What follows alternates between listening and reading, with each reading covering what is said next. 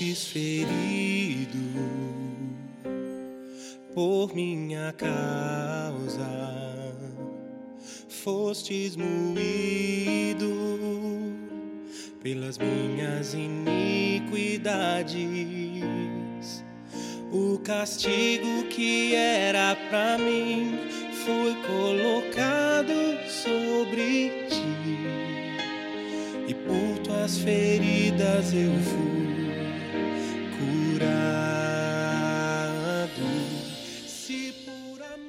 Bem-vindo ao podcast de mensagens da Home Church no Japão.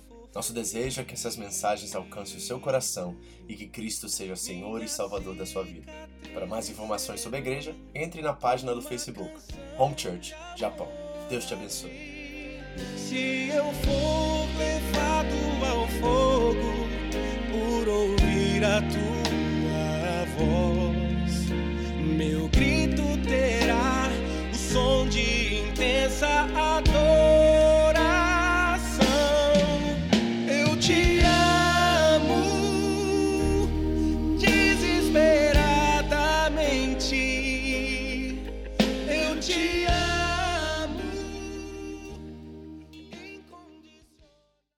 Chegamos ao fim do livro do profeta Jonas. Foi uma jornada super interessante, reveladora, e nessa noite não será diferente. Tem algo aqui ainda tão especial para acontecer, principalmente no final desse capítulo, que eu me surpreendeu e acredito que irá surpreender você. Você não sabe, mas eu fiz um curso para dar esse, esse estudo para vocês. Foram 45 horas, 50 horas de curso para poder entrar no livro de Jonas, ter os recursos e a bagagem suficiente para que nós possamos né, interpretar de uma forma compreensível, ao mesmo tempo fiel ao texto, esse livro tão extraordinário que nós estamos estudando nesses três meses como um todo, foram dez mensagens, mas ficamos mais de seis meses devido à pandemia e ele veio na hora certa para nos revelar a fidelidade, a compaixão, a misericórdia de um Deus presente que não nos abandona no meio das nossas lutas e dificuldades.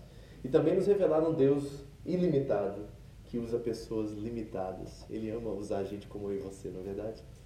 Então vamos abrir nossa Bíblia no livro do profeta Jonas, capítulo 4.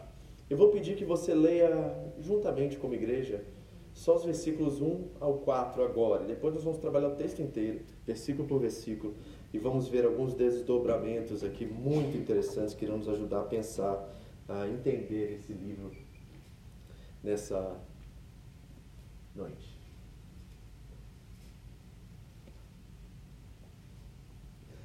Amém? Quando você achar, fique de pé, vamos ler juntos a palavra de Deus. 1 a 4. E depois eu vou fazer uma pequena introdução e nós vamos começar a estudar essa palavra. Acharam?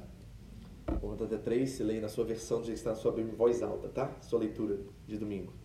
Vamos lá. 3, 2, 1. Jonas, porém, ficou profundamente descontente com isso e enfureceu-se. Vocês.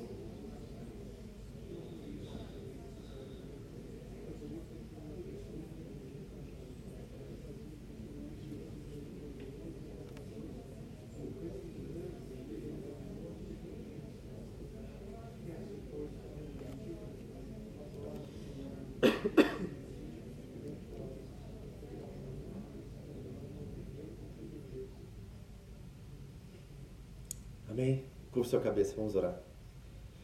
Espírito Santo, nós precisamos completamente do Senhor. Se o Senhor não vier, se o Senhor não nos instruir, nos direcionar nesta mensagem, será apenas conhecimento vazio.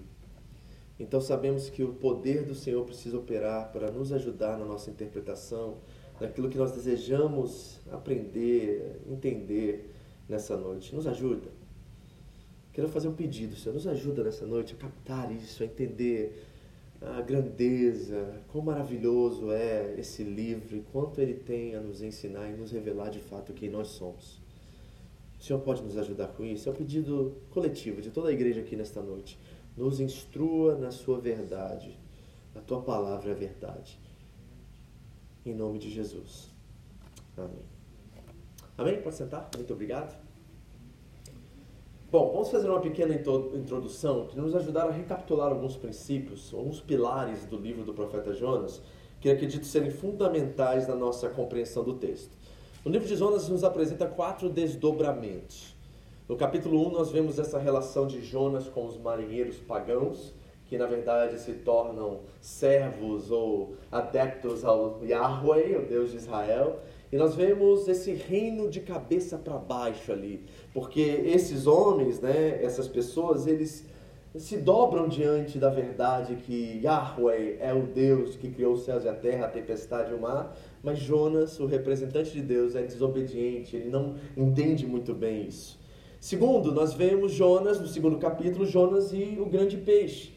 E interessante sobre esse relato é que o grande peixe, ele é fiel a Deus, ele é obediente a Deus. Os animais são obedientes a Deus em todo o livro de Jonas, mas o profeta, o representante, não é. No capítulo 3, outro desdobramento do livro, nós vemos Jonas e os ninivitas, e especialmente o rei dos ninivitas, que dá um decreto e proclama jejum, e há uma restauração, né? há um pedido de perdão dos seus maus caminhos, uma conversão dos maus caminhos, e Deus não traz juízo sobre a cidade. Mas Jonas é um cara carrancudo, irado, ele está pegando fogo por dentro porque ele odeia Deus, porque Deus ama os inimigos dele. Nós vimos Jonas em cada um de nós semana passada certo? E no capítulo 4 nós vamos ver esse desdobramento entre Deus e Jonas. Agora é o confronto direto entre Deus e Jonas. E vamos ver como né, que essa relação e esse desdobramento nessa relação tem aplicações diretas para nós hoje em dia. Esse final, a forma que esse livro termina, ela é extraordinária e você precisa prestar atenção para você entender o que está acontecendo aqui. Bom, Semana passada nós terminamos o capítulo 3. E se o livro do profeta Jonas terminasse somente no capítulo 3, nós teríamos diante de nós o maior avivalista da história de Israel. Jonas seria de fato o maior dos profetas. Por quê? Ele foi um que pregou e 600, 600 mil no mínimo pessoas ali em Nínive se converteram dos seus maus caminhos. Ele seria de fato o maior de todos os profetas. Mas nós sabemos que não é isso que acontece na história. Então nós precisamos ressuscitar algumas coisas aqui. Eu ensinei para vocês no início da nossa trajetória em Jonas que existem vários hiperlinks aqui que conectam Jonas com toda a escritura sagrada, tanto do Antigo Testamento como do Novo Testamento. O hiperlink é aquela linha em azul, a maioria das vezes sublinhada, que tem na, na internet, que você clica e vai para outra página. E tem vários cliques que nós podemos fazer no livro do profeta Jonas que nos conectam com várias outras histórias, como Elias, como Gênesis, a história de Adão, de Eva, de Caim, de Abel. Nós vamos ver isso hoje, especialmente. Mas também nos conecta para o Novo Testamento principalmente numa história, numa parábola que Jesus conta em Lucas capítulo 15, que é a parábola do pai pródigo. Quem conhece essa história? É, sei, você conhece a do filho pródigo, né? Só que não tem nada a ver com filho essa história.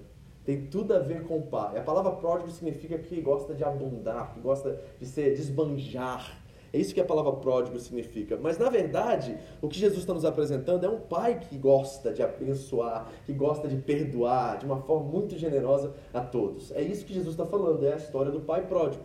E é interessante que nessa história, no capítulo 1 de Jonas, nós vemos o filho mais novo, não vemos? O filho mais novo foge, deseja que o pai morra e vai construir sua própria vida, vai para o seu próprio paraíso. E é Jonas indo para Tarsis querer construir sua própria vida, viver do seu jeito. Jonas é o filho mais novo da história do filho pródigo, do pai pródigo, melhor dizendo. E Jonas também é no capítulo 4 agora, e na parábola do pai, pai pródigo, o filho mais velho, porque nesse momento ele se torna irado, né, carrancudo, porque os pagãos, né, aqueles que desviaram do caminho, aqueles que eram seus inimigos mortais, se converteram nos seus maus caminhos. E ele está irado porque Deus não fez justiça, Deus não destruiu os ninivitas, assim como o filho mais velho da história da parábola está irado com o irmão mais novo que gastou toda a herança do pai, voltou para casa e é restaurado naquele relacionamento. Então Jonas tanto é o filho mais novo quanto o filho mais, no, mais velho da parábola do pai pródigo. Interessante isso.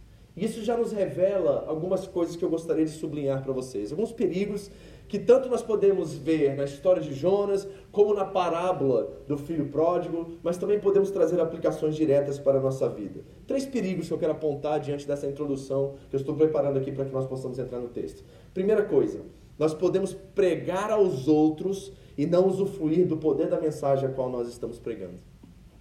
Não, não é? Não é a história de Jonas isso? Ele tem uma mensagem poderosa de perdão e restauração, mas ele não usufrui dessa mensagem. Essa mensagem não afeta ele. E muitos de nós dentro da igreja podemos estar sentados aqui domingo após domingo, ouvindo a palavra de Deus, orando em casa, ouvindo o YouTube, várias mensagens, nós temos tanto conteúdo hoje em dia, e aquelas mensagens que têm poder em si mesmo, o evangelho tem um poder embutido em si de transformar o coração humano, não afetar-nos, não tocar-nos, simplesmente ser conteúdo e informação e não ter, não ter nenhum efeito em nossas vidas. Não é interessante que esta mensagem tão fraca de cinco palavras de Jonas, afeta tão fortemente os ninivitas que 600 mil deles se tornam o Senhor e esses estavam ignorantes, distantes de Deus e são afetados por essa mensagem, mas o próprio Jonas, que é o canal da bênção, não é afetado por ela, não é transformado por ela. Então nós corremos esse risco, esse é o grande perigo de nós estarmos no ambiente religioso, ouvindo a palavra de Deus sempre, mas essa palavra não nos afetar essa palavra não produzir nenhum efeito em nossas vidas. E aí nós vemos muitos crentes hoje em dia que a vida cristã é chata, é monótona. É uma vida sem graça. Eles estão lá, aí vem na igreja aquela cara, sabe? De que a vida tá chata, que as coisas não estão acontecendo, que não há novidade na vida deles. Os testemunhos são sempre de 10, 5 anos atrás. Ou seja, aquela mensagem parou de afetá-los. Talvez eles se tornaram acostumados com a vida religiosa. Então nós podemos correr, correr o risco de pregar uma mensagem que também não tem efeito em nossas vidas. Eu vejo isso aqui, tanto em Jonas como na parábola do pai pródigo. Segundo, nós temos esse perigo de cansar da obra e na obra de Deus. Cansar da obra e na obra de Deus. O que Jonas está fazendo é por obrigação, não tem nenhuma alegria no que ele faz. O ministério para Jonas é um fardo pesado, tanto é que ele pede a morte duas vezes durante o capítulo 4. É tão pesado o que está acontecendo na vida dele que ele quer morrer. Ele não está interessado em nada daquilo. Ele quer simplesmente por obrigação ir lá fazer, porque, afinal de contas, se eu não fizer, Deus vai mandar eu fazer de qualquer jeito, então eu vou lá, cumprir minha obrigação. E ele está cansado da obra e cansado na obra. E muitos de nós podemos fazer da fé também algo, um simples ativismo. Né? E muita gente não sabe dizer não, por exemplo, dentro da igreja. E aí vão acumulando tarefas e ministérios, e daqui a pouco estão sobrecarregados e estão cansados da obra e cansados na obra. E não é culpa da liderança, dos pastores, é simplesmente porque nós não sabemos dizer não às vezes. Não sabemos colocar as prioridades em ordem. Eu já ensinei a vocês, e o pastor Marcelo nos ensinou, me ensinou isso toda a minha vida, que se as prioridades não estiverem em ordem, nós vamos cansar da obra de Deus. Porque a primeira prioridade é Deus. A segunda prioridade é o cônjuge. A terceira prioridade são os filhos. A quarta prioridade é o trabalho e o quinto é o ministério. E muitos de nós invertemos a ordem e acabamos nos frustrando, decepcionando e cansando na obra de Deus e da obra de Deus. Mas Deus não deseja isso de nós. Deus quer que façamos a obra com alegria. Quando Jesus enviou os 70, eles voltaram cheios de alegria. Deus quer que você tenha alegria em servi-lo. Amém? Você quer ter alegria em servi-lo? Amém. Alegria. Amém. Pode dar um amém de Jesus aí? Amém. amém. Glória a Deus. Terceira coisa, nós podemos fazer a obra de Deus, mas não se deleitar no Deus da obra. É ou não é? O Deus da obra, gente, é sempre mais importante do que a obra de Deus. Guarde isso no seu coração. Se a coisa começar a ficar cansativa, pesada, frustrante, decepcionante, não, você está focando no lugar errado, você está focando no fazer e não no ser. Deus está interessado naquilo que você está se tornando e não naquilo que você faz. O faz é consequência daquilo que você é. É natural, é orgânico. Quando nós estamos felizes, andando com Jesus, sendo transformados pela Sua palavra, ela está penetrando, ela está entrando. Automaticamente nós queremos servir e devolver a Ele com gratidão o que Ele tem feito por nós, não é? Mas quando nós estamos cansados, porque a obra é um fardo, porque nós temos muitas tarefas, tem marido em casa, tem filho, tem igreja, ministério, e bota dois, três cargos em cima disso, pronto, a obra de Deus se torna opressiva e nós nos perdemos e perdemos a glória de Deus, a alegria de servir esse Deus grande que nos dá o privilégio de participar com Ele na Sua obra. Deus está mais interessado em quem somos do que aquilo que estamos nos tornando. Isso não é uma desculpa para a irresponsabilidade também. Ah, então, pastor, então Deus quer que eu seja, então fazer mais nada, então. Aí você não entendeu o que eu falei. O problema não é fazer algo, o problema é fazer muita coisa e não dar conta. É melhor você fazer uma coisa bem feita do que fazer dez de qualquer jeito. Não, não é? Eu sempre falo isso com a pastora, nas nossas reuniões em casa. Falo assim, não coloca fulano para fazer mais de uma coisa. E a gente sempre fala assim, mas lá quer fazer, eu sei, mas lá na frente vai botar a culpa na gente. E tem gente muito voluntária, muito disposta, sabe? Não, pastor, faço isso, pastor, faço aquilo, e eu tenho que cortar essas pessoas e dói o nosso coração, sabe? Porque eu sei que se eu não cortar agora, lá na frente vai me cortar. Então a gente tem que ter sabedoria, discernimento. Deus é mais importante do que a obra a qual nós estamos fazendo. Não basta fazer a vontade de Deus, tem que fazer a vontade de Deus de coração. Amém, igreja? Sem fardo, sem peso. Então, cuidado com esses três perigos que eu estou anunciando aqui: pregar aos outros e não usufruir do poder da mensagem. Cansar da obra e na obra de Deus. E fazer a obra de Deus, mas não se deleitar no Deus da obra. Isto é Jonas. Jonas está passando por essa crise exatamente agora. E sabe de uma coisa interessante? Um detalhe no livro do profeta Jonas. Ele é o único profeta na história de Israel que reclama dos atributos de Deus. Senhor, não aguento mais, o Senhor é muito bom. Senhor, não aguento a sua misericórdia. Imagina você acordar e tudo estando bem, você fala assim: para com isso, por favor, não aguento mais. O Senhor é muito bom comigo. É Jonas, gente. Jonas está assim irado que Deus é bom. Que coisa louca isso, né? E nós vamos ver realmente que é uma atitude de loucura o que Jonas está assim, sinalizando para nós aqui. Então vamos ao texto? Abra sua Bíblia comigo aí. Jonas capítulo 4. Foi uma pequena introdução para você se situar na história. E agora nós vamos trabalhar o texto e vamos ver algumas verdades aqui muito importantes. Diz assim o versículo 1. Jonas, porém, ficou profundamente descontente com isso e enfureceu-se. Pergunta: onde está Jonas exatamente agora?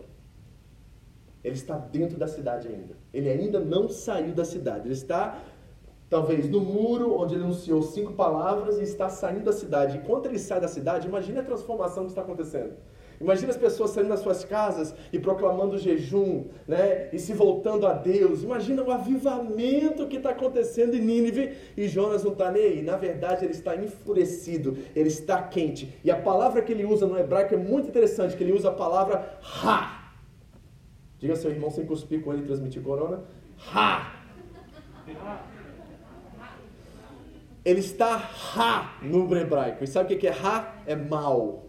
A palavra maldade, mal, ele vê o que está acontecendo em Nínive como um grande mal.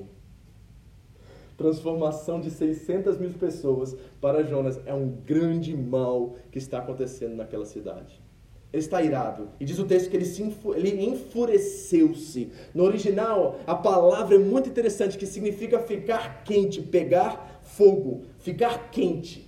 Imagine um pimentão saindo de Nínive, gente. O cara está pegando fogo, ele está irado, porque ele queria que Deus descesse o quê? Saraiva, fogo na cidade, consumisse a cidade. E ele está pegando fogo. E sabe o que é interessante sobre essa palavra, enfureceu-se? É a mesma palavra que é encontrada em outro texto bíblico muito conhecido por vocês. Aquela passagem a qual Deus julga Caim pela sua oferta. Caim expressa o mesmo sentimento de Jonas, é a mesma palavra. Caim ficou quente por dentro porque Deus aceitou a oferta de Abel e não aceitou a oferta dele. É a mesma palavra. Olha outro hiperlink aqui. Caim está sentindo a mesma coisa, ou Jonas está sentindo a mesma coisa que Caim. Ambos estão pegando fogo por dentro, queimando por dentro. Quem aqui já ficou queimando por dentro por uma injustiça, por um momento de raiva, uma situação dentro de casa, no trabalho, e você subiu aquele calor e você ficou que nem um pimentão também, enfurecido com certa situação? Alguém? É, todos, né? É isso aí. Não é, Jonas? Tem Jonas aqui para tudo que é lado, não tem? Isso acontece talvez semanalmente, né, gente? E nós precisamos saber conter isso, saber lidar com isso. Por quê? Porque tem algumas lições que nós precisamos aprender nesse queimar, nessa forma de Jonas se aparecer. Primeira coisa, Jonas está enfurecido porque Deus ama os seus inimigos. A xenofobia, o nacionalismo tornaram Jonas num preconceituoso racista. Está aqui um racista no texto do Antigo Testamento. Jonas é um racista e ele é a perfeita antítese da promessa de Deus a Abraão. Qual é a promessa de Deus a Abraão? Que através de Abraão, um não judeu, Deus abençoaria todas as famílias da terra. Abraão é de Ur dos Caldeus, ele não é judeu. Ele é um gentil chamado, um pagão chamado entre muitos para abençoar e formar uma nação que seria um instrumento de Deus para abençoar todas as famílias da terra. E qual é o mandamento principal dessa nação? Está em Levíticos, não está em Jesus. Em Levíticos diz: Amarás a Deus sobre, de todo o seu coração, tua força e teu entendimento, e amarás ao próximo como a ti mesmo. Jonas está quebrando o primeiro mandamento. Aquele que talvez ele precisa, ele deveria saber de cor, assim, deveria saber como parte da missão dele como profeta de Deus. Ele está quebrando isso. Ele é a perfeita antítese da promessa de Deus a Abraão. E sabe o que ele quer fazer? E aqui está o grande perigo para nós e a aplicação para nós. Ele quer tornar Deus um Deus tribal. Um Deus de Israel um Deus do seu povo e que não abençoa mais ninguém. Eu quero um Deus para mim, eu quero um Deus que eu coloco na minha caixa e ele faz aquilo que eu quero que ele faça. Ele é meu Deus e de mais ninguém. E tem muito crente usando exatamente essa linguagem nos nossos dias. O meu Deus irá abençoar você. Não é seu Deus, não, desculpa, querido. Ele é o Deus que criou os céus e a terra, é o Deus de todo o universo, de todos os seres humanos que são suas criaturas, e todos aqueles que veem a verdade têm, um, têm o privilégio, a honra de se tornarem filhos dele. Esse é o Deus que nós servimos. Não é o Deus da home, não é o Deus da Assembleia de Deus, da Batista, da Presbiteriana, é o Criador e o Pai de nosso Senhor Jesus Cristo que nós estamos falando aqui. Ele não se contém em placas, em templos, ele é um Deus de todo, toda a sua criação. Jonas quer fazer Deus algo pessoal e particular dele. Deixa eu dizer uma coisa para vocês: cuidado com o tribalismo, amém? Cuidado com o tribalismo. Nossa igreja é uma benção, não é? Olha para seu irmão assim: nossa igreja não é uma benção. Não é bom ter uma igreja assim, simples, que caminha, né? Buscando a Deus, tendo a palavra como centralidade da sua experiência cultística de domingo. É maravilhoso isso, mas posso dizer uma coisa para vocês? Nós não somos os melhores. Tem coisas que nós fazemos muito bem, tem coisas que nós não fazemos tão bem. Tem coisas que outras igrejas fazem muito melhor do que a gente, tem coisas que a gente faz melhor do que outras igrejas. Mas nós não somos os melhores, porque no reino de Deus não existe melhor nem pior. Existe a igreja imperfeita, mas que está cada dia em construção para se tornar uma igreja imaculada, santa e preparada para receber o seu Senhor. Nós estamos trabalhando, nós estamos tentando, mas nós não somos os melhores. E não coloque isso na sua boca. A minha igreja faz isso, a minha. Gente, não fale isso. Fale de Jesus, não fale da Roma. Por favor, fale de Jesus quando você for lá fora. Aí quando a pessoa fala assim, nossa, cara, você é um cara tão gente fina. Sabe qual é o melhor elogio que você pode receber? Nossa, você é um ser humano diferente. Você é um ser humano mais parecido com alguém que eu não sei quem que é. E você sabe quem é. Você é um ser humano. Né? Porque a gente tem a tendência a sempre focar no espiritual. Eu quero ser espiritual, eu quero me elevar, eu quero que meu espírito seja elevado para que eu me pareça mais com Cristo. É interessante isso, porque Jesus é o oposto, ele se tornou homem. E foi um ser humano como nenhum ser humano foi até, ali, até aquele momento ali. Então nós precisamos proclamar Cristo, proclamar essa identidade de filhos de Deus. E a igreja, nessa relação com essas pessoas, vai se tornar um instrumento. Vai se tornar um lugar que você fala assim: olha, sabe onde que eu vou? Tem uma comunidade lá de um monte de gente perfeita, mas bacana, que ama Jesus, está tentando, vamos lá. Quem sabe lá você também possa incluir, receber instrução para que você também possa ser parecido com esse ser humano que eu sou hoje. Mais parecido com ele. Porque ele é o meu foco, ele é a minha atenção, ele é meu norte, ele é meu espelho, é ele que eu quero olhar. Nós olhamos para isso, né? É assim que nós proclamamos Jesus. Amém, queridos? Então cuidado com o tribalismo, amém? Cuidado. Outra coisa muito importante aqui. Jonas está enfurecido por Deus não fazer justiça do jeito que ele quer. Esse é o problema de Jonas. Ele quer que Deus faça justiça do jeito dele. E posso dizer uma coisa? Talvez você não vai gostar do que eu vou dizer agora, mas é importante você saber. Deus ama a gente que a gente não gosta. É ou não é? Se tem uma coisa que Deus faz, e acho que ele faz até de propósito às vezes. Ele ama pessoas que a gente não gosta. Sabe pessoas que não têm o nosso perfil, as nossas afinidades, que não, não se parecem conosco? Ah, essas aí que Deus manda bem pertinho da gente e fala assim: olha o que eu faço com ele, olha como eu abençoo ela. Ela é totalmente diferente de você, você nem bate com ela nas suas ideias. Mas eu amo gente que você não gosta. Aí você pergunta assim, pastor, então me ajuda a amar gente que eu não gosto. Tem um monte de gente que eu não gosto, tem uma lista, posso te dar? Tem um monte de gente que eu não gosto. Como é que eu amo essas pessoas? Descobrindo que teve um tempo da sua vida que Deus não gostou de você também, mas Ele te amou. Por 25 anos Deus não gostou de mim, mas Ele me amou e me atraiu. E cada dia mais Ele se aproximava de mim, até que um dia não teve jeito. Quando eu o vi, eu nunca mais fui o mesmo. Mas Deus não gostou de mim provavelmente uns 24 anos da minha vida. Não gostou do meu temperamento, não gostou do meu comportamento, não gostou do jeito que eu representava Ele, mas Ele teve paciência e teve longanimidade.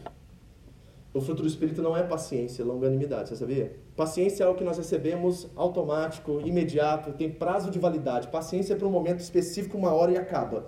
Longanimidade é longos períodos de paciência. Você quer paciência ou longanimidade? Os dois.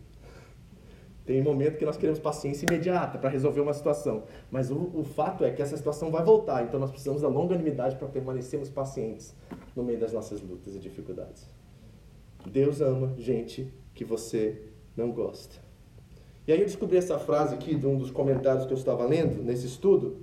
E ela é longa, então por isso que eu estou até projetando ela hoje, mas eu achei ela sensacional e faz uma síntese do livro de Jonas de uma forma que eu nunca tinha visto antes. Então acompanhe comigo a leitura, vai ser difícil você pegá-la aí, mas eu quero que você acompanhe a leitura porque ela é tão assim, é uma síntese tão clara do livro que eu achei que você precisava ouvir isso. Diz assim o texto: Devemos deixar claro onde Jonas errou. Não é como se nunca devêssemos desejar justiça. Repare isso.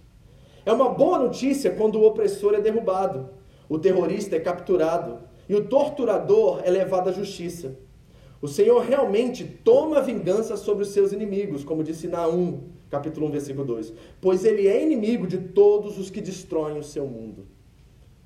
Deus não fecha os olhos à justiça. Deus opera a justiça, inclusive nesse mundo, e usa governos e reinos para operar sua justiça. Deus não fechou os olhos para a injustiça, está entendendo? Deus opera a justiça e é muito bom quando isso acontece.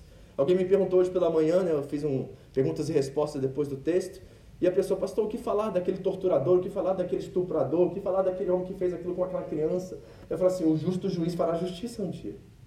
Tenha certeza disso. Talvez a justiça não operou da forma que nós gostaríamos nesse exato momento, talvez é um mistério. Eu não sei, eu não posso explicar claramente porque Deus não opera imediatamente em certas situações, mas eu sei que Ele irá operar e justiça será feita no final. E a maior justiça já foi feita no Calvário. O único inocente em toda a terra foi crucificado por mim e por você. O maior de todos os inocentes, se tem alguém que pode dizer assim, eu não mereço isso, só é Jesus. O maior dos inocentes foi crucificado. Eu também não entendo isso, porque que ele fez isso por mim, mas ele fez. Tá entendendo? Então a justiça continua operando, Deus continua em favor da justiça, o texto está dizendo. Não foi aí que Jonas errou. Jonas estava certo em querer justiça quanto aos ninivitas e os horrores que eles cometiam. Mas a forma de pedir e querer justiça é muito diferente do que justiça. Você está entendendo? Olha o que diz o texto. Mas o grande perigo é que, em vez de simplesmente nos alegrarmos com a justificação dos oprimidos, nós nos auto-justificamos e nos identificamos como oprimidos, tendo piedade de nós mesmos e não dos outros. Em nossa imaginação, o Senhor se torna uma arma em nossa campanha para destruir nossos inimigos, um instrumento de nossa própria vingança, ao invés do justo juiz de toda a terra. E crente faz isso o tempo todo. Sabe? Aquela coisa de colocar na oração o patrão. Racha ele no meio, Senhor. Faça a tua justiça. Faça a tua justiça, Senhor, sobre esta causa minha, Senhor. Isso é usar Deus como arma, violência para fazer os seus prazeres e seus desejos e não a vontade dele. Sabe o que, é que nós pedimos, igreja, quando as coisas não estão indo de acordo com a nossa vontade? Senhor, faça e realize a tua vontade, não a minha. Foi isso que Jesus fez no momento de maior injustiça, lá no jardim, lá no Getsemane. Ele pediu: faça a tua vontade, não a minha. Essa é a nossa oração em momentos difíceis.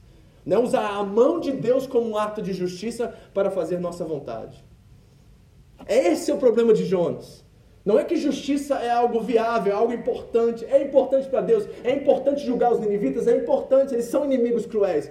Mas Deus sempre escolhe misericórdia acima do juízo. Diz que a misericórdia triunfa sobre o juízo. Então repare o que ele diz aqui, continua. Mas o tema bíblico do arrependimento em relação ao mal de Deus significa que Deus, o Deus de Israel está mais inclinado a salvar seus inimigos do que destruí-los. Isso tem consequências particulares para o povo da aliança de Deus, Israel. Isso cria uma dupla face ao seu chamado. Para ser o veículo da bênção de Deus para todas as nações, para que seus inimigos não sejam necessariamente inimigos de Deus, o arrependimento de Deus não é sobre Deus mudar de ideia, mas é o cumprimento da sua intenção de salvar os ímpios, o que traz uma relação nova e surpreendente entre ele e seus inimigos, e surpreendente para nós, mas não para ele. Deus deseja salvar gente que a gente não gosta. Deus quer salvar gente que não tem perfil de crente, que não parece com o evangélico, que não tem nada parecido com a gente. Deus ama esse povo e quer salvar cada um deles. E a gente fica assim, Senhor. Pois é, e quando nós dizemos Senhor, nós não estamos olhando para o nosso histórico e quem nós somos e por que Ele mesmo nos salvou. É ou não é? A gente tem uma tendência a perguntar a Deus por que Deus salva fulano, ciclano, por que Deus pode salvar um terrorista, um nazista, uma pessoa tão ruim e não olha para dentro de nós e reconhece o Jonas e o Ninivita que também existe em cada um de nós. É ou não é? Então deixa a justiça na mão de Deus. Se tem alguém que é perfeito em seus juízos, é Ele. Ele vai dar conta do recado. Amém? Por isso que Paulo diz aos Romanos, no capítulo 12, do versículo 20, que a vingança pertence ao Senhor. Então, em vez de retribuir o mal pelo mal, retribua o mal pelo bem. Deixe na mão de Deus a vingança. É dele, pertence ao Senhor. Guarda seu coração. Quando Jonas quer em você se levantar querendo fazer justiça sobre uma injustiça, lembre-se que Deus quer salvar os seus inimigos e não necessariamente destruí-los. Amém? Versículo 2. Jonas 4. E ele orou ao Senhor. Ah, Jonas, está orando agora. Demorou, hein, Jonas?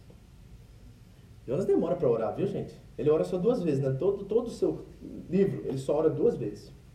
Ele orou ao Senhor e disse: Senhor, não foi isso que eu disse quando ainda estava em casa? Foi por isso que me apressei em fugir para Tarsis, aí o seu Éden pessoal. Eu sabia que tu és Deus, olha ele relatando os atributos de Deus. Eu sabia que tu és Deus bondoso, misericordioso, compassivo, longânimo, muito paciente, cheio de amor e que prometes castigar, mas depois te arrependes. É o único profeta que reclama da bondade de Deus. É Jonas. E finalmente nós descobrimos a razão, né? Eu já tinha contado isso para vocês, mas aqui está a razão pelo qual ele fugiu para Tarsis. Ele sabia que Deus ia perdoar os ninivitas. Ele tinha conhecimento de Deus, embora ele não tinha relacionamento com Deus, ele conhecia o caráter, os atributos de Deus. Ele tinha certeza disso. Que coisa extraordinária. E Jonas não quer o Deus de misericórdia, Jonas quer o Deus irado. Jonas quer o Deus que manda fogo do céu. E sabe de uma coisa? Nós somos iguaizinhos a Jonas. Talvez não é descer fogo do céu, mas é dar um jeitinho naquele irmão. É dar um jeitinho no nosso cônjuge. Né? E esqueça disso, já, já contei isso aqui várias vezes, vou repetir. Tudo que você coloca na mão de Jesus, ele parte no meio. Não coloque seu cônjuge na mão de Jesus, não, que ele vai partir no meio.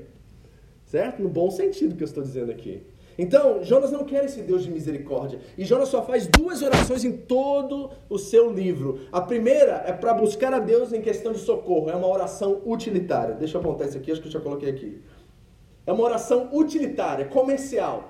Eu quero usar a Deus, Ele está disponível para mim, vou usar porque Ele é bom e eu vou usar a misericórdia dele em meu favor. Então me tira aqui do ventre do peixe, Senhor. A oração primária de Jonas é simplesmente utilitária, ele quer socorro. E a segunda oração é para reclamar do Deus, porque Deus tem tido misericórdia com os inimigos dele. É vingativa a sua oração. Essas são as duas modos, as duas formas dele orar. E ele está quebrando, enquanto faz isso, o primeiro mandamento, que é amar a Deus sobre todas as coisas e amar ao teu próximo como a ti mesmo. Qual é o diagnóstico de Jonas, pastor? Jonas era egoísta. Egoísta. Posso dizer uma coisa para vocês agora, sem medo de errar? Se seu casamento está indo mal, se seu relacionamento com seus filhos está indo mal, se seu relacionamento no trabalho está indo mal, provavelmente tem uma raiz de egoísmo aí. Não tenho dúvidas disso. Estou no pastoreio há mais quase 15 anos, gente. Senta na sala, é sempre a mesma coisa. Um egoísta falando com outro egoísta. É isso que está acontecendo. Meus direitos. Quero reivindicar meus direitos. Quero falar de mim. Ele não faz isso, ela não faz isso. Ele não faz isso, ela não faz isso. É sempre assim. Ninguém quer se auto-sacrificar. Ninguém quer morrer para o outro. Todo mundo quer os seus direitos, está levantando a sua bandeira. É isso que está acontecendo. Por isso que nossos casamentos são tão frágeis e por isso que a igreja tem a mesma taxa de divórcio que o mundo tem hoje. Porque nós não entendemos o que Cristo fez. Nós não entendemos que ele se deu por nós e nós devemos nos dar uns pelos outros. E você, marido, é mais sério ainda, porque a Bíblia fala que você tem que fazer isso. Amar a sua esposa como Cristo amou a igreja. Mas muitos de nós somos um Jonas dentro de casa. E nós queremos simplesmente um Deus a nosso favor, em nosso, né, de acordo com a nossa vontade, nós somos plenamente egoístas. E a razão pelo qual Israel continua ainda vivo na história, tanto de Jonas como de todo o Antigo Testamento, e ainda, é por causa da misericórdia de Deus. É por causa da graça, é por causa do amor de Deus. Então repare, o diagnóstico de Jonas é, ele é egoísta. Além de todas as outras coisas, eu já queimei a fita do, do Jonas aqui todos esses três meses. Certo? Jonas para mim é o anti-herói. Ele não é alguém que nós devemos nos espelhar. Ainda não. Mas tem uma coisa ainda mais profunda acontecendo aqui e que nós precisamos vigiar.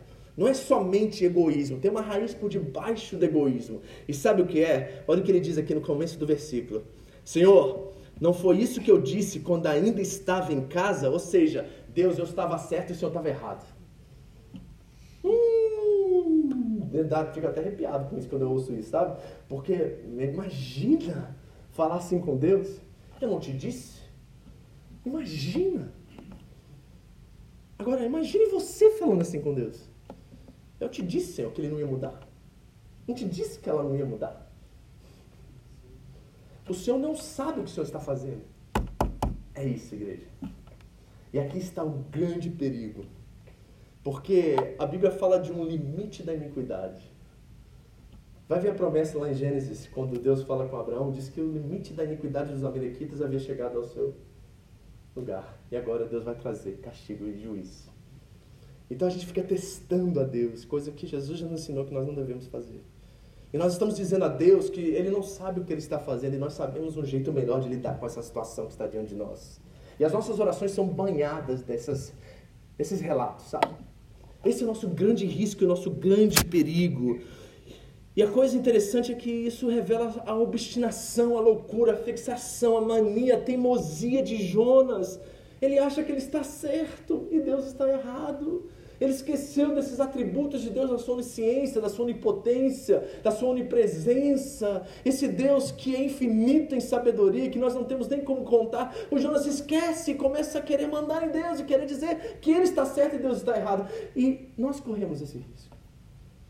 Nossas orações são assim às vezes. Nós temos que ter muito cuidado com isso.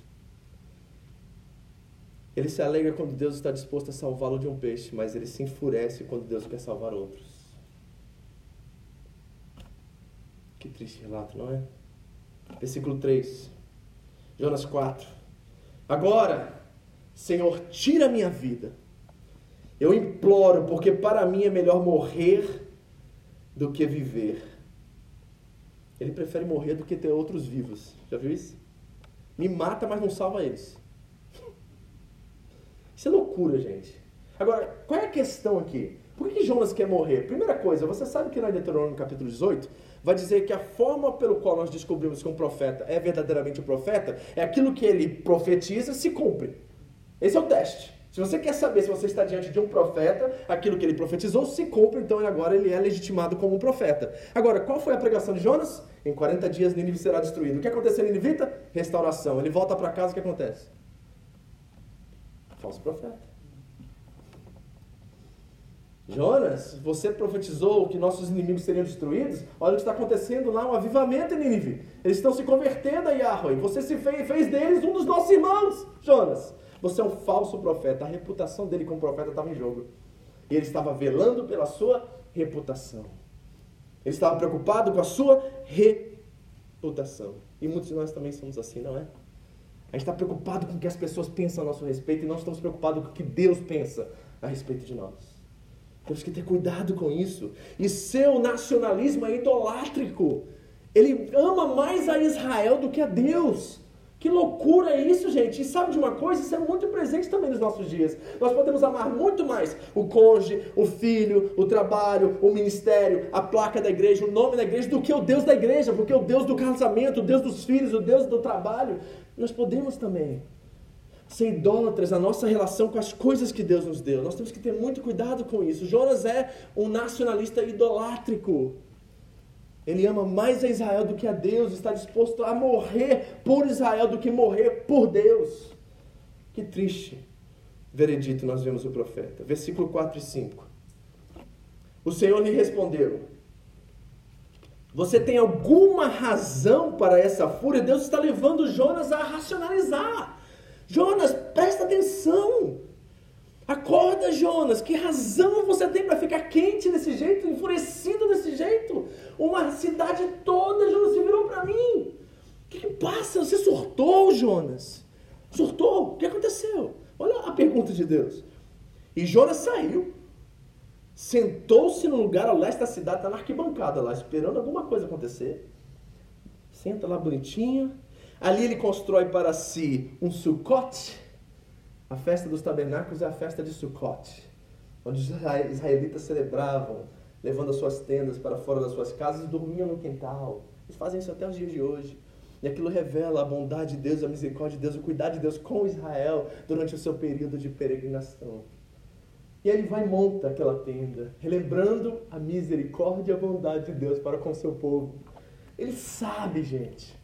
Ele sabe, mas ele quer um Deus que ama Israel, que é misericordioso com Israel, que é bondoso com Israel, mas que destrói os seus inimigos. E ele monta seu abrigo, senta-se à sombra, esperou para ver o que aconteceria com a cidade. Onde ele estava nesse momento? Ele estava saindo de Nínive. E ele vai para o leste da cidade, fica sentado lá numa distância onde ele pode ver. E o que, que ele está esperando? A cidade descer em chamas. Ele enlouqueceu. Porque ele já sabe que a cidade se voltou para Deus. Então o que, que ele está esperando? Sabe o que acontece quando nós ficamos quentes, irados? Nós perdemos a razão. Já se conseguiu racionalizar em tempos de enfurecimento? Quando está pegando fogo aqui dentro, o que, que você faz? Você provavelmente toma decisões muito incoerentes e muito erradas e precoces, não é? E se eu dissesse a você que a maioria dos nossos problemas acontecem quando nós tomamos decisões em meio a crises e a momentos de raiva e de ira? Não é assim? Então deixa eu apresentar para vocês alguns resultados da ira. O primeiro deles se chama confusão. Jonas já sabe o que aconteceu em Nínive e ele senta ao leste da cidade, arquibancada, esperando fogo descer do céu, mas fogo não vai descer. Ele enlouqueceu. Ele está perdendo completamente o seu tempo, ele está fora do tempo, ele surtou, ele não sabe o que está acontecendo. Ele pirou, gente. O homem pirou. E sabe por que ele pirou? Porque ele está cheio de raiva e ódio dentro dele, irado, quente, saindo fogo das suas narinas. E isso causa uma amargura dentro do nosso coração que vai gerar muita perturbação. E o texto bíblico diz lá em Hebreus 12 que irá nos levar a contaminar a muitos. Quando nós estamos irados, nós começamos a gerar entre nós uma amargura e aquilo vai acumulando e daqui a pouco a gente está contaminando todo mundo. Você já teve um dia que você chegou na fábrica feliz da vida, casamento está bem, as finanças estão bem, você está bem com Deus, aí você vai trabalhar do lado daquele cara ruim que está pessimista, que reclama de tudo e estraga o seu dia? Você chegou bem e você sai mal daquela situação, né? Os espiritualistas vão dizer assim, é, tinha uma áurea mal hoje aqui no trabalho, pastor.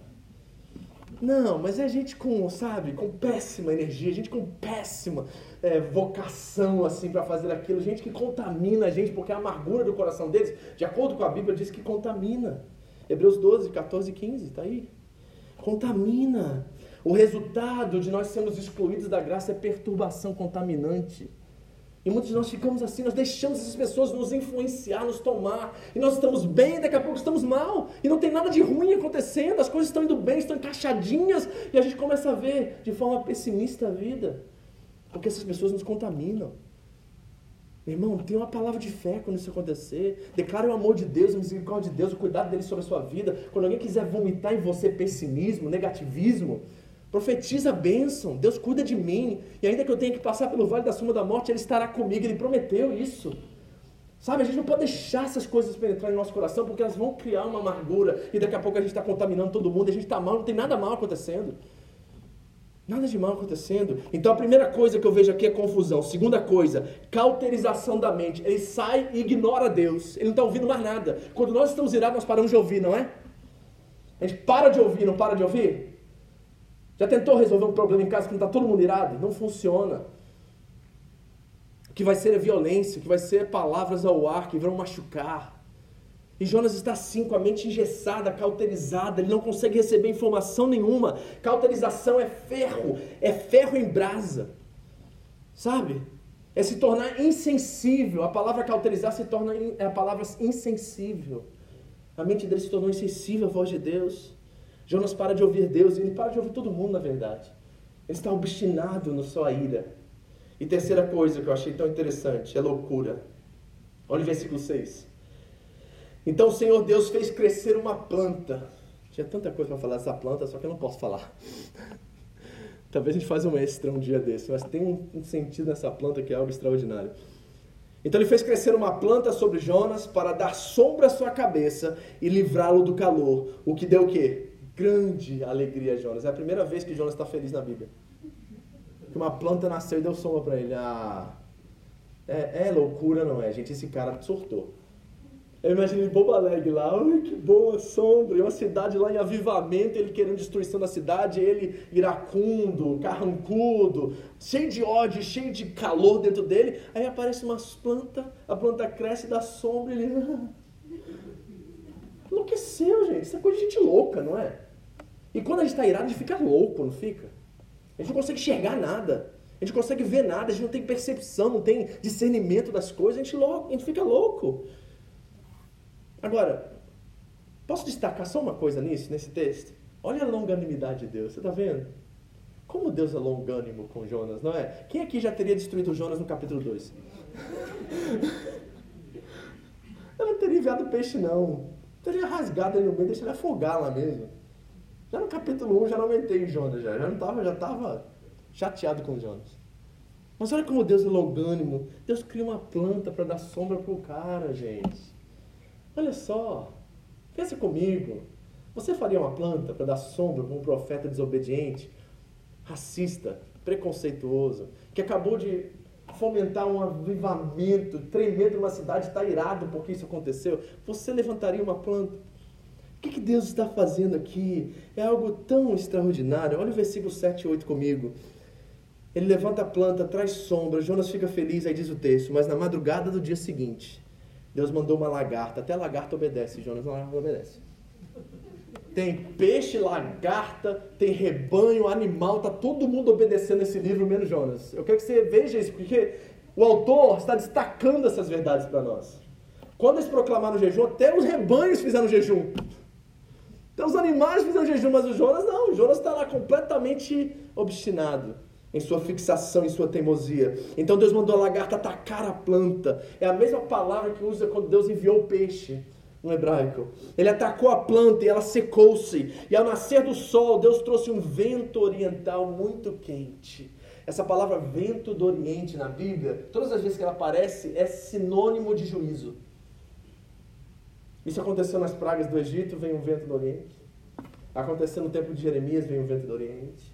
Isso era a Babilônia vindo para trazer, levar cativo o povo de Deus. Essa frase, vento do Oriente, é sempre uma expressão de juízo de Deus.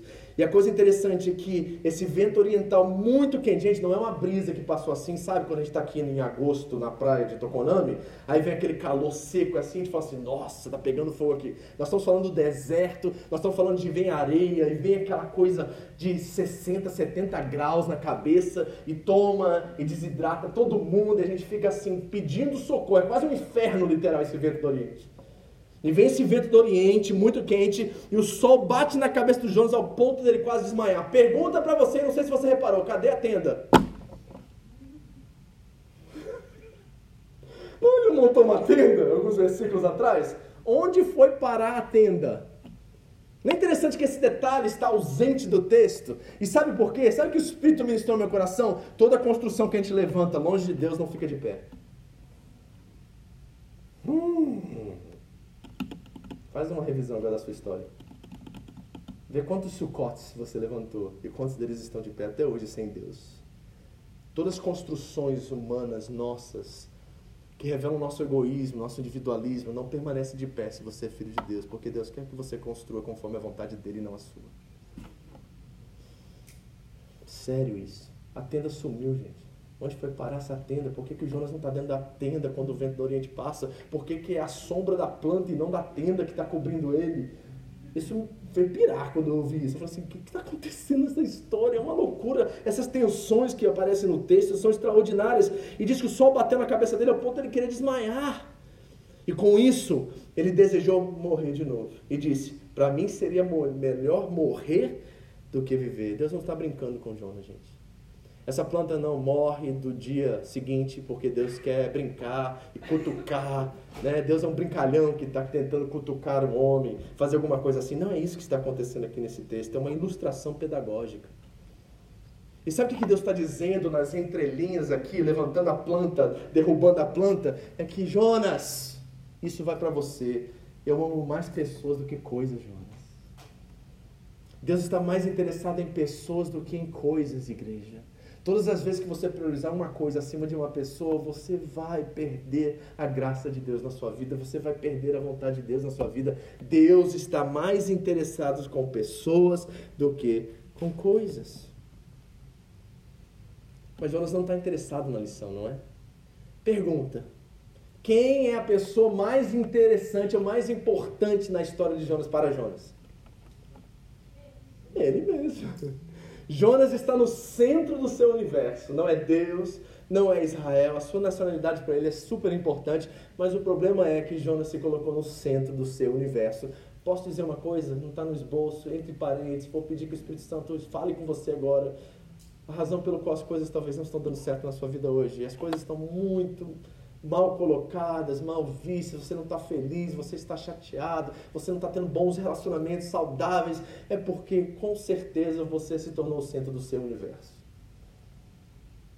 Checa isso só um momento, porque isso pode mudar a sua história hoje à noite. Veja o seu egoísmo.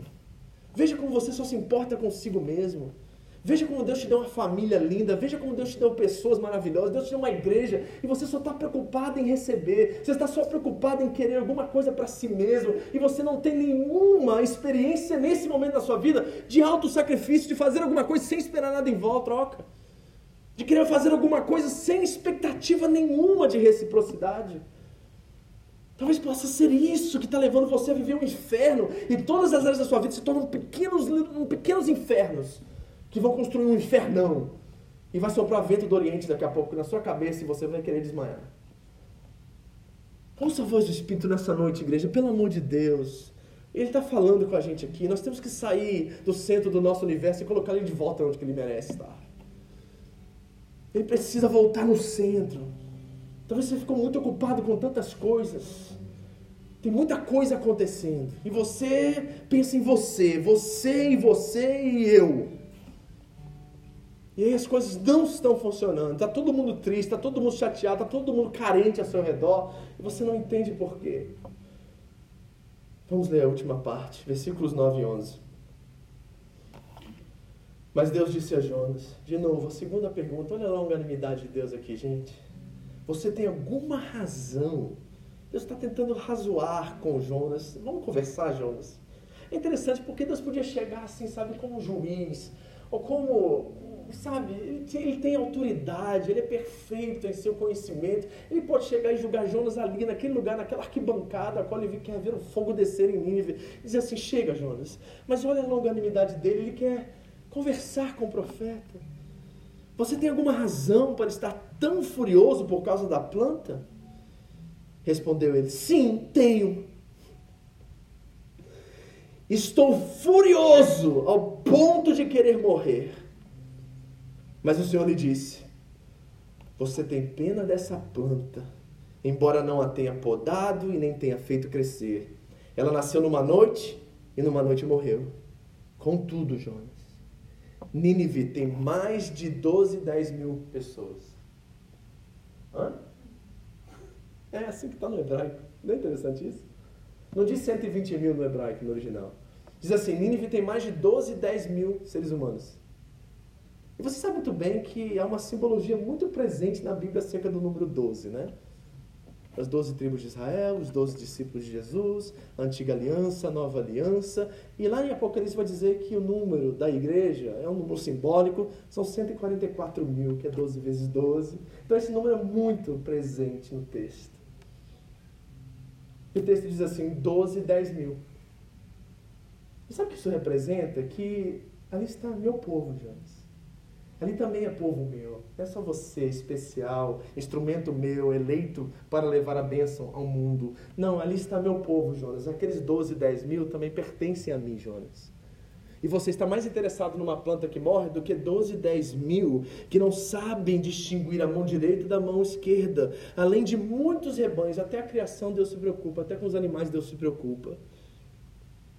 Já falei isso em GIF, vou falar aqui também. Você que perdeu um pet aí, Deus se preocupa com o seu pet. Eu acredito que lá na eternidade nós vamos rever nossos pets, tá? Sabe aquele cachorrinho, né? Você vai entrar nos portões celestiais e vem o poodle. Aí você às vezes vai ficar mais feliz ver o poodle do que Jesus, mas não faz isso não.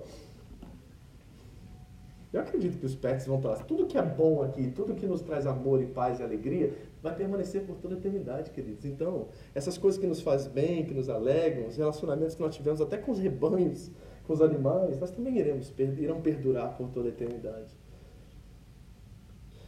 Não deveria eu, Jonas, ter pena dessa grande cidade. Não deveria eu, Jonas, ter pena dessa grande cidade. Aí o livro acaba e você fala assim: hã? O livro acaba com uma pergunta. E você fala assim: e aí? A gente fica assim, sabe? Na, na beirada do negócio, fala assim: e aí? O que, que o Jonas respondeu? O que, que o Jonas falou? E tem duas coisas que chamaram muito a minha atenção. A primeira é uma aplicação direta a nós. Porque acredito que essa pergunta não foi feita para Jonas. Essa pergunta foi feita por mim, para mim e para você. Porque nós temos essa noção também meio tribal, sabe? De que nós somos os escolhedinhos de Deus. E que a gente agora está salvo, e a gente agora está na, na bênção. E a gente esquece que Deus tem todo mundo aí fora, esperando que a glória dos filhos de Deus se revela. Como Paulo diz aos Romanos no capítulo 8. A criação geme esperando a revelação da glória dos filhos de Deus. E todo mundo aí fora que pertence a Ele, o Criador, pessoas que Ele amou e criou conforme a imagem e semelhança dele, que foram manchadas, a qual nós temos a palavra de esperança para levar esperança a eles, para levar resgate, redenção, amor, graça. Então essa palavra é, você não vai ter pena deles também não, mas tem algo mais surpreendente ainda nesse texto, além dessa aplicação, que talvez é o que chamou mais minha atenção e não tinha reparado antes. A pergunta é o seguinte, eu pergunto para vocês, quem escreveu o livro? Quem escreveu o livro? Eu já disse que foi o filho de Amitai, um cara conhecido como Pomba, né? Quem escreveu o livro foi Jonas. E a pergunta que eu tenho acima dessa pergunta é o seguinte: quais de vocês escreveriam sua autobiografia desse jeito? Foi aqui que o Jonas que eu não gostava, o Jonas que eu estava queimando, se tornou meu herói. O anti-herói dessa história, nesse exato momento, se tornou o maior dos heróis para mim. Porque o que Jonas está fazendo aqui é contando a história dele para nós.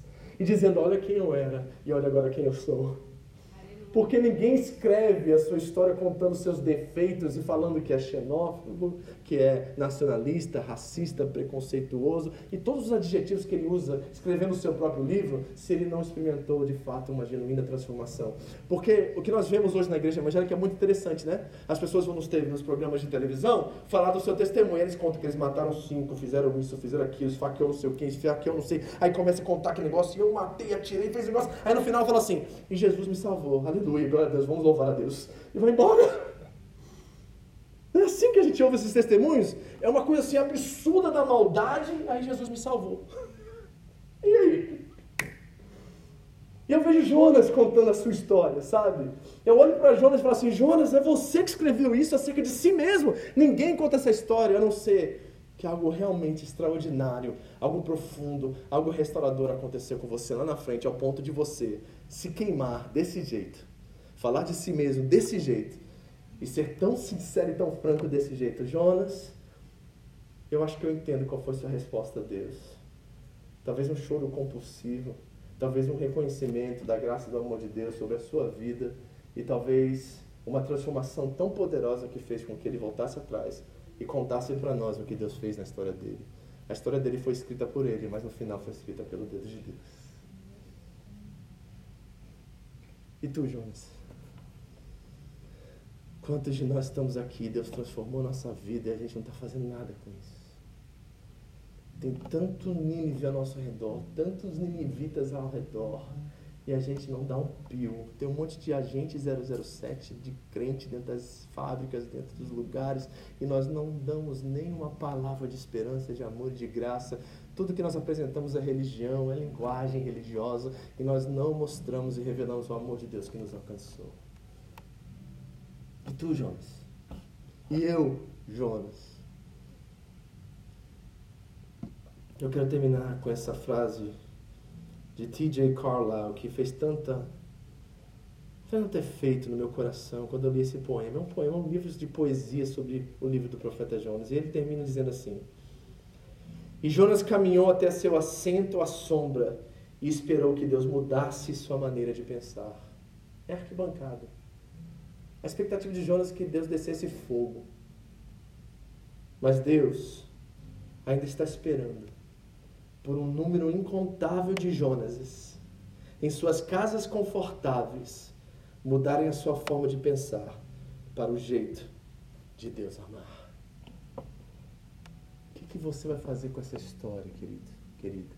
O que, que você vai fazer com o que você aprendeu nesses meses sobre esse homem que de anti-herói se tornou um herói, porque talvez conheceu a graça de Deus e pôde escrever, escrever a seu respeito sem vergonha, sem medo, porque ele queria deixar um registro daquilo que Deus pode fazer na nossa história. Um Deus ilimitado que usa pessoas limitadas.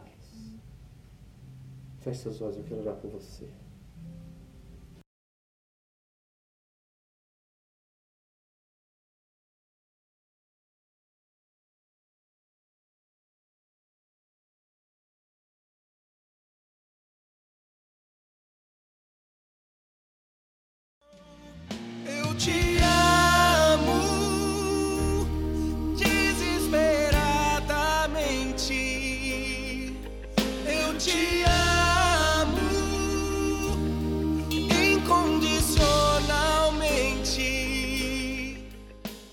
Obrigado por ouvir essa mensagem. Foi um prazer ter você conosco.